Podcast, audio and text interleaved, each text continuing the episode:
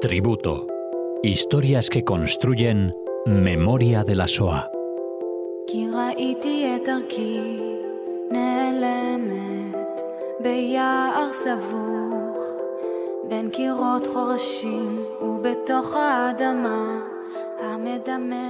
Es un placer, como siempre, recibir en Radio Sefarat en su programa a Cecilia Levit. Bienvenida, Cecilia.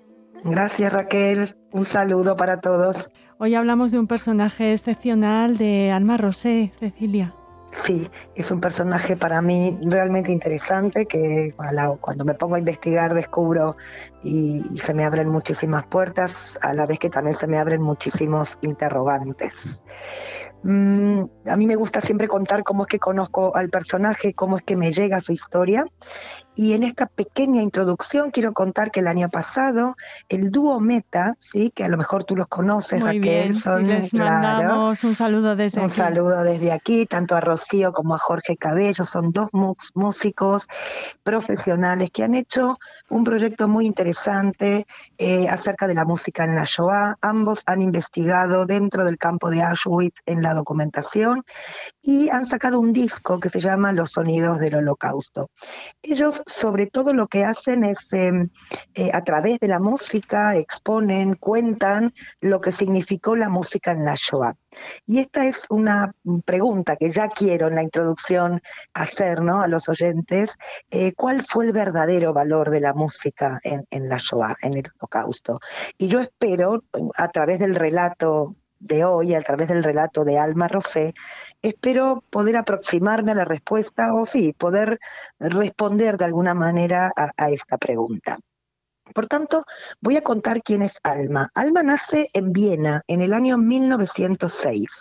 Su padre es Arnold Rosenblum, que era un violinista de reputación austríaco que dirigió durante 50 años la Orquesta Filarmónica de Viena y la, y la Ópera Estatal.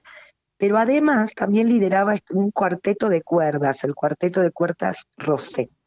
Imaginaros, cuando digo 50 años, estoy hablando de 1881 a 1931, fue Arnold el director. Él se cambia el apellido de Rosenblum, un apellido más artístico, y lo cambia por Rosé.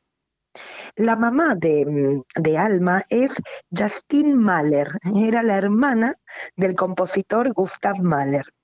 Y entonces yo digo, no, para mí no es, difícil de suponer que Alma se iba a dedicar a la música, ¿no? Tanto su, padre como, su tío. Ella va a estudiar violín y va a ser una gran virtuosa del violín en poco tiempo, digamos, tuvo una carrera muy exitosa. Por ejemplo, en 1932 ya va a fundar una orquesta femenina que se va a llamar Las Balsistas de Viena. Por ejemplo, la concertista era una amiga suya, Annie Cooks, em, y este conjunto, por ejemplo, tocó un nivel muy, muy alto y brindaron conciertos, podemos decir, casi por, por toda Europa. Alma se va a casar jovencita, a los 24 años, ¿sí? se casa con un violinista de origen checo, Basa Frioda. Era un, eh, digamos, considerado como uno de los más grandes violinistas del siglo XX, pero se va a separar en el año 1935. Ahora bien, en 1938 se produce lo que es el Anschluss, que es la anexión de Austria por la Alemania nazi. Em, sabemos que una vez que los nazis ponen un pie en, Austria, muy rápidamente se van a poner en práctica las leyes antijudías. Y es ahí donde Alma huye a Londres con su padre. Pero miren qué interesante, ella decide regresar a Europa. ¿Por qué? Porque Alma tenía toda una agenda en la cual tenía actuaciones y con lo cual ella decide regresar a Europa para, seguir actuando. Entonces regresa a Holanda, pero ya los nazis ocupan los Países Bajos. Em, ella decide como, organizar un matrimonio ficticio, ¿no? Eh, un poco para ocultar su, ascendencia judía. Inclusive, este es un dato muy interesante, se convierte al cristianismo, em, pero en realidad nada de esto le va a servir. Eh, Luego de Holanda se va a trasladar a Francia porque ella quiere llegar a Suiza, que es un país neutral, pero digamos que aquí la suerte no está de su lado y en el año 42 es detenida por la Gestapo en Francia y deportada al campo de, de tránsito de Drancy. En el campo de Drancy va a estar unos cuantos meses y recién en julio del 43 va a ser deportada al campo de exterminio de Auschwitz-Birkenau. Cuando llega al campo en un primer momento, bueno, se va a salvar de la cámara de gas porque se piden músicos para tocar en un evento dentro del campo. Claro, ella toca y como sabemos que es alguien profesional, alguien, sí, una virtuosa, esto llama la atención, pero llama la atención especialmente de una persona que se llama María Mandel, que es una guardiana de las SS del campo de Auschwitz-Birkenau, que había llegado hacía poco de otro campo, del campo de Ravensbrück. María Mandel era una melómana, es decir, eh, amaba la música clásica. Em, quiero brevemente hablar de María Mandel porque esta mujer es considerada una de las más crueles guardianas de las SS. Eh, cuentan que su presencia ya provocaba terror, sembró, digamos, el horror entre los prisioneros. Y además otro dato que también investigué es que ayudó a ejecutar experimentos médicos con, seres humanos. Mira eh, eh, esto, pasó a la historia como la bestia de Auschwitz, así se la denominó. Una bestia en realidad que se deleita o se emociona oyendo tocar a una banda eh, de música del campo. ¿no? Y, yo me pregunto, ¿no? ¿Cómo hombres capaces de tanta crueldad son capaces de llorar o de emocionarse con la música?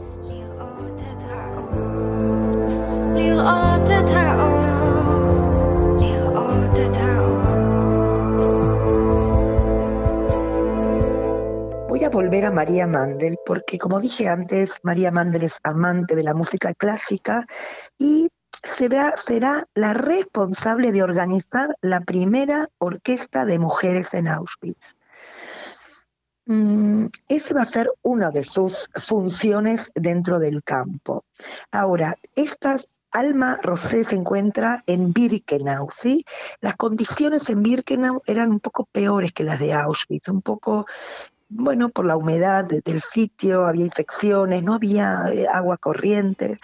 Y entonces Alma eh, Rosé va a tener ciertas, eh, ciertos privilegios, ciertas comodidades que, que, ahora voy a describir. Pero en principio quiero quedarme con cuál es el objetivo de una orquesta de mujeres en un campo de exterminio. Esta orquesta debía tocar sobre todo la entrada del campo, o también cuando llegaba algún miembro importante del, Reich, eh, también tenían que tocar. Mm, no está comprobado que esta orquesta tocara durante las elecciones de la Cámara de Gas, como muchas veces hemos escuchado, pero no hay eh, documentación al respecto. Esta orquesta ya existía desde antes de la llegada de Alma, ¿no? La dirigía una maestra polaca, Sofía Chachkowska, que había sido su directora. Los miembros de esta orquesta eran músicos amateurs, ¿sí? Em, que tocaban diferentes instrumentos, tocaban, bueno, cuerda, instrumentos de cuerda, acordeón, mandolina. También quiero decir que esta orquesta daba conciertos de fines de semana, para los prisioneros y también para las SS. Bueno, y también era una manera de, entretener, como podemos decir, a los prisioneros y a los oficiales de las SS.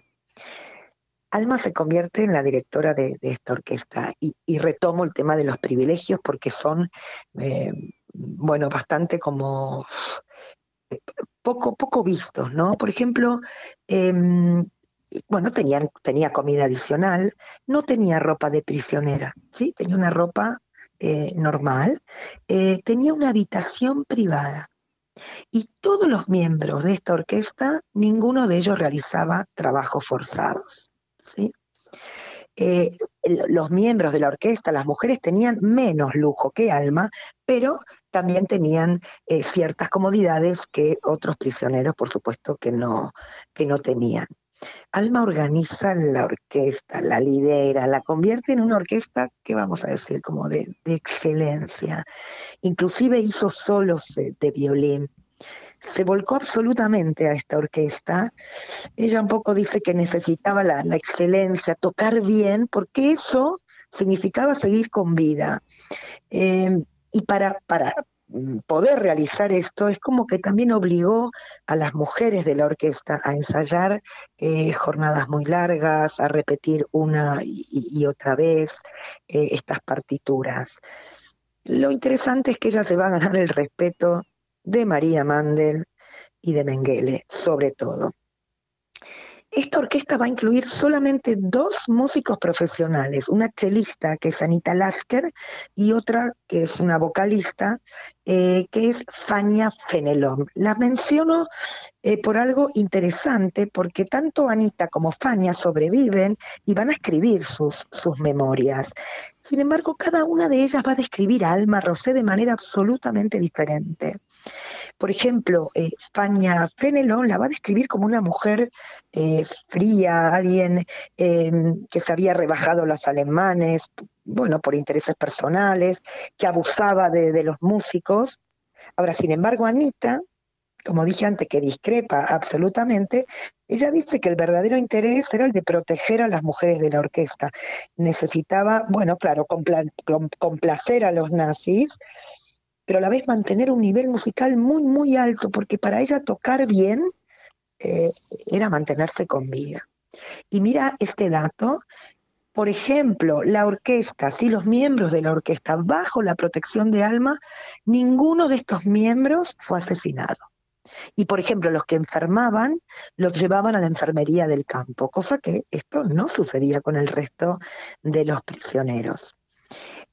Eh, Alma Rosé tenía un asistente personal, así como lo oyen, se llamaba Hilde Grumbaum.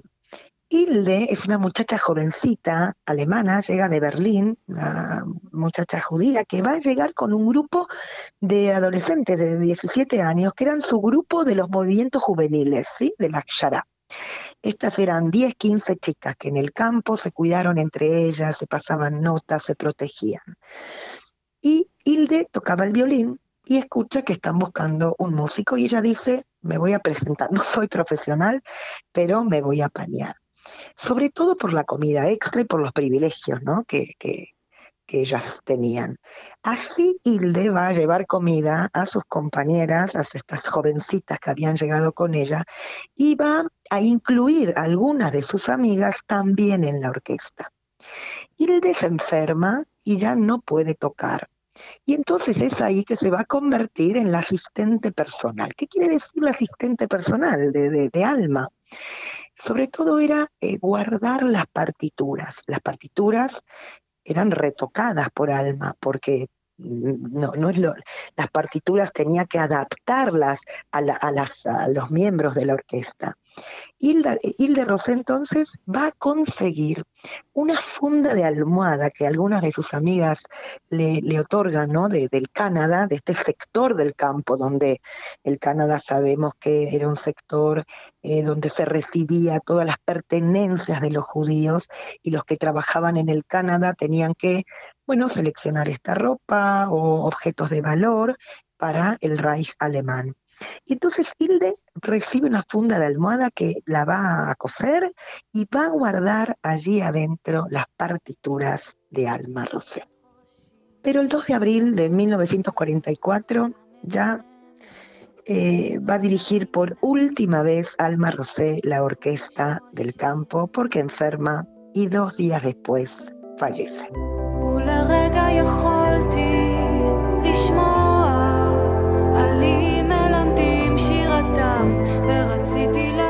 La muerte de, Alma eh, no se sabe con certeza cuál fue el motivo, porque hay diferentes, podemos decir, eh, versiones. Una puede ser el tifus o la indigestión, y hay otra versión que tiene que ver con el envenenamiento, ¿no? Como que a lo mejor eh, podría ser celos que, ella provocó dentro de la orquesta que llegan a, a envenenarla. Pero mire qué interesante Em, Alma Rosé, de manera excepcional, el cuerpo de Alma Rosé fue honrado con un funeral dentro de Auschwitz y su cuerpo fue envuelto en una sábana blanca llena de flores. La guerra terminó. El padre de, de Alma, Arnold Rosé, logra escapar a Inglaterra, pero bueno, un poco destrozado por la noticia, no, no logra sobrevivir durante mucho tiempo. Sus, actuaciones junto a su hija, ¿no? Anteriores a la guerra, se van a grabar más tarde en discos, ¿sí?